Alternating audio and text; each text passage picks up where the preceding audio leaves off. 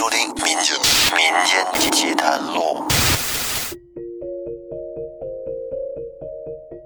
听众朋友，大家好，欢迎收听由喜马拉雅独家播出的《民间奇谈录》，我是老岳。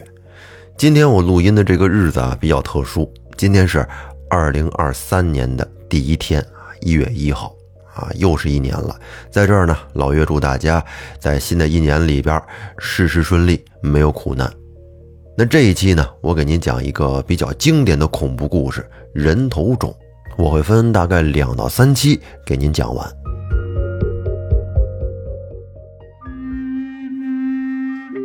在山脚下有一个小村庄，它的一侧是平原，另外两边是断断续续的丘陵，背面呢则是高山。张鹏打开军用地图。他指着小村庄，对海昌和洪波说：“这里就是维奥村了。过了这个村庄，再往里走就是山区。我们只要再经过三十多公里的无人区和大约五公里的旅游区，就能到达目的地了。”说着，张鹏看了一下手表，现在是下午四点十分。我们不如就在这个小村庄里过夜吧。明天一天，我们一定可以走过无人区的。经过三个人的讨论，他们决定在小村庄里边找一户人家借宿。张鹏他们这三个人是某大学的学生。暑假开始时呢，大学里计算机系的学生们自行组织了一次探险旅游的活动。这次活动得到了学校很多人的响应，他们三个就是自愿来参加这次活动的。活动的主要内容是，参加者每三人一组，以某旅游区的某个景点为目的地。每一组队员必须从指定的地点出发，徒步从出发地走到目的地。这中间有一百多公里的路程，而其中会有几十公里的山区。在这之前，发起人和参加者利用现代化的条件。对所要探险的地区做了详细的资料收集。幸运的是，给他们找到了一份很详细的军用地图。但是，即使这样，对于要穿越的山区，还是有很多的不了解。而这份军用地图只是在山区内标明了很多的无人区，至于无人区内的情况，一样是很不明朗。张鹏他们三个。在学校都是好兄弟，号称三剑客。他们一起参加这个活动，并要求分在一组里。他们从某个小县城出发，前一半的路程在他们看来并不觉得太困难，只是在往维奥村走的这二十几公里是勉强可以走人的土路，稍微难走一点。三个人来到了维奥村的一户人家借宿。主人很热情地留下了他们。这户人家有祖孙三代，奇怪的是，都是女人。最老的是一个六十多岁的老婆婆，还有一个是三四十岁的中年妇女。最小的那个是一个才十一二岁的小女孩。祖孙三代，三个女人。那个小女孩很好奇地看着张鹏他们。他小心地用手摸了摸海昌的衣服，问：“你们有枪吗？”三个小伙子不禁地笑了起来。他们身上穿着一样的迷彩服，小女孩把他们认成当兵的了。这套迷彩服是他们探险旅游的统一服装。洪波把手放进裤子口袋里，伸着一个手指往裤袋外顶出来这么一点使他看起来好像是真的有一把枪在那儿一样。说有啊，你要不要看看？小女孩跑出门去，把那个老婆婆拉了进来，说：“奶奶，他们有枪。”那个老婆婆和张鹏他们一起都笑了起来。刚吃过晚饭，小村庄里的人似乎都集中到这户人家来了。三个大学生来这么一个偏僻的小村庄来借宿，对于这个小村庄来说，就像是来了一个戏班子似的。哎呦，这可是三个城里来的大学生啊，那可不是个简单的事儿啊。奇怪的是，这个小村庄里好像大多都是女人，只有几个男人，也都是老的老小的小。那这个小村庄里的青壮年男人呢？村里的女人，尤其是年轻的女人，围着三个年轻的大学生，七嘴八舌地问着一些可笑的问题。年纪大一些的就笑着在边上听着年轻人叽叽喳喳地说着笑话。这是一个大眼睛的小姑娘问张鹏：“你们是出来干嘛的？为什么来到我们这村上了？”张鹏简单的解释说：“啊，我们是出来旅游的，但是我们不能坐车，我们要靠两条腿走到旅游区去。那要走到啥时候啊？那你们明天住哪儿啊？明天，我们从这里上山，穿过这片山区，就是我们的目的地了。”这时，一个小姑娘尖叫着说：“什么？你们要从这儿上后面的那座山？你们还要爬过去？”忽然。整个屋子里本来热闹的气氛突然没有了，所有的人都不说话了，目光一起集中在张鹏他们三个人的身上。那目光中透着怪异。洪波问村里的那些人：“怎么了？有什么不对劲儿吗？”可是没有人回答。过了很久，那户主人家的婆婆对他们说。哎，你们还是回去吧，别上后面那座山了。为什么呀？后山是个不祥的地方，听大娘的话，别去了。这时，海昌笑了起来：“哼，大娘，我们可是不迷信的。”海昌笑了起来，可是所有的人都看着他，用怪异的目光。不是迷信，那是真的。大概有三十多年了。那年我才嫁来这里不久。说到这儿，老婆婆的眼光开始变得迷离起来。张鹏看见村里的那群小姑娘正一个接着一个的从屋里溜了出去。然后这老婆婆就开始给他们三个讲了起来，说是在三十多年前呀，当时正是文革初期，小村庄虽然偏僻，但是也受到了这股运动的影响。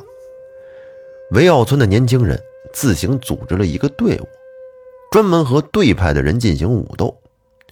其实所谓的对派啊，不过就是邻村的年轻人组织的而已。维奥村和邻村向来是有恩怨的。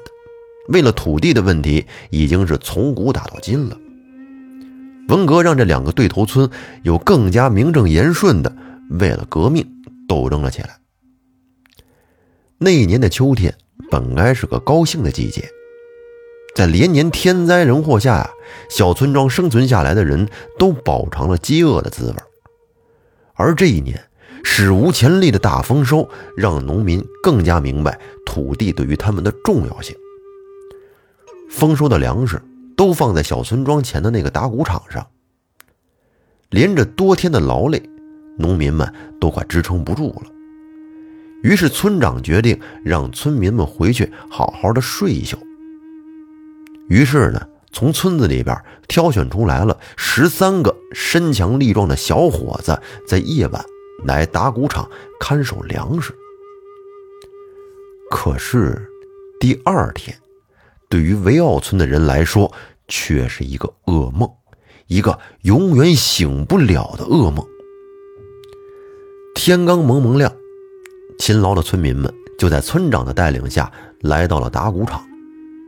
他们就看见那十几个年轻人横躺在打谷场的一头，可能是睡着了。于是村长就让人去叫醒他们。可是去叫他们的人走到他们跟前的时候，却发出了恐惧而凄厉的尖叫。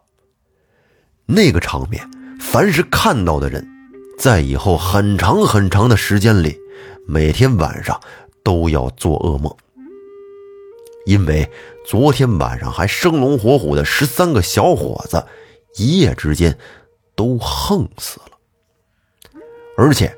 这十三个小伙子是被人用利刀切断了脖颈，头颅滚落在了一边。打谷场一边的泥土都被血给染红了。更可悲的是，其中一个小伙子只剩下了一颗头，而他的身体却莫名的不见了。最先在恐怖与震惊中清醒过来的是老村长，他很快安排了一下，一边叫人去找那个只有头的狗剩的尸体。一边召集村里的干部和老人们聚在一起开个会。开会决定：一，这十三个横死的年轻人不能入村中的老坟地，因为他们是横死鬼；二，请个先生来做法事，并给死的人下符咒，以防横死鬼出来作祟；三，这件事绝不可以外传。以防以后没有女人肯嫁来本村。咱们可以看啊，以上的这三个决定多么愚昧啊！可是，在那个时候，这么愚昧的决定，竟然被全村人都接受了。就在这些决定被执行的时候，还是出现了一点问题。那个只有头而没有身体的死人狗剩，经寻找。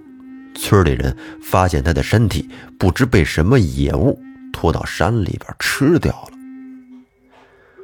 狗剩他娘在解放以前是一个巫婆，她的巫术在方圆几十里都很有名。可是解放后，她被批判为迷信，政府强行制止了她的活动。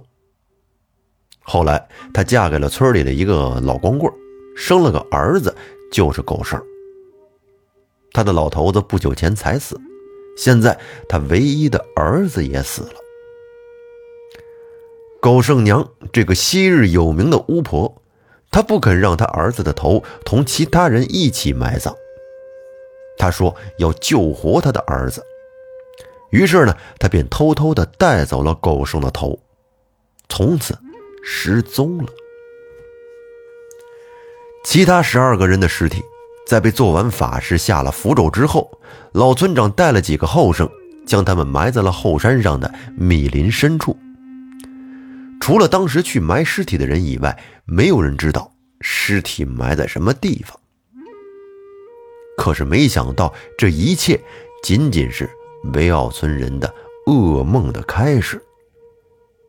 没过多久，先是老村长突然发病死亡。接着，其他参与埋葬尸体的人在两个月内都离奇暴死。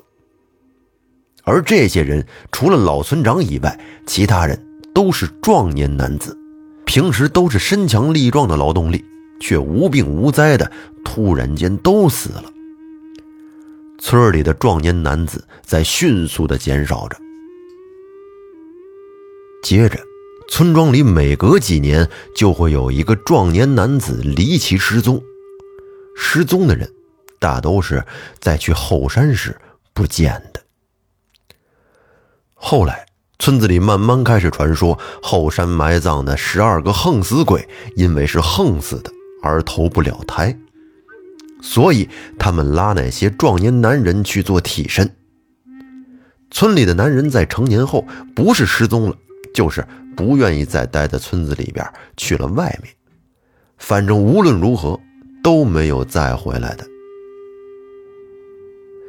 那件事发生以后，第一个失踪的人，就是张鹏他们借宿的这一家老婆婆的丈夫。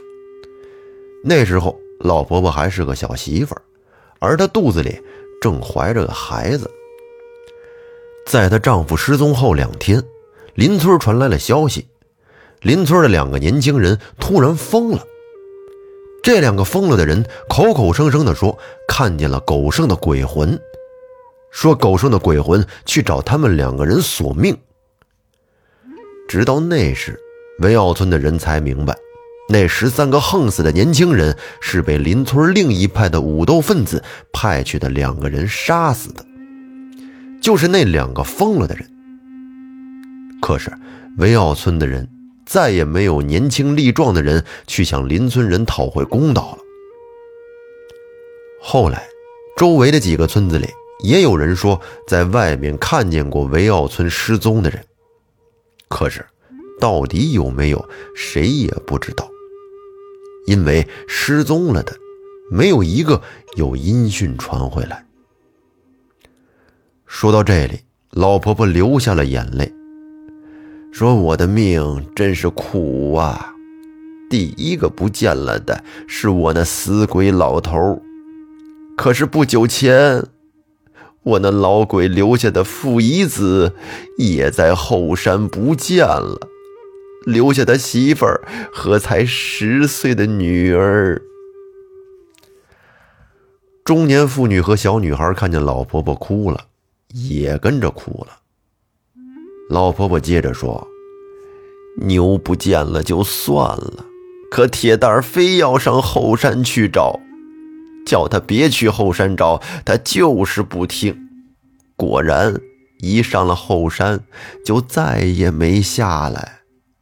孩子，大娘好心劝你们别去那后山了。听完老婆婆说的事儿，大家谁都不说话了。干坐了一会儿，村里的人都回去了。张鹏他们三个也去睡了，在房间里，他们三个人沉默了许久。洪波问：“哎，我们明天怎么办呀？”海昌拉了拉被子躺下说：“怎么办？当然要去了。你被吓着了。睡吧，明天还要早起上山呢。”张鹏拍了拍洪波的肩，也睡下了。第二天一大早，张鹏他们三个吃完早饭，不顾老婆婆的劝阻，便向后山进发了。村里的小姑娘、小媳妇们都跑去村尾，看着张鹏他们走上后山去。每一个看着他们的眼光都充满了不可思议和不可理解，仿佛在举行遗体告别仪式。仿佛在看着三个死人，这种目光让张鹏他们的心里觉得一阵阵的发寒。那么，他们三个人此次去后山究竟吉凶如何呢？咱们呀，下期接着讲。感谢大家的收听，欢迎您订阅专辑并关注主播，多评论多互动。我们下期再见，拜拜。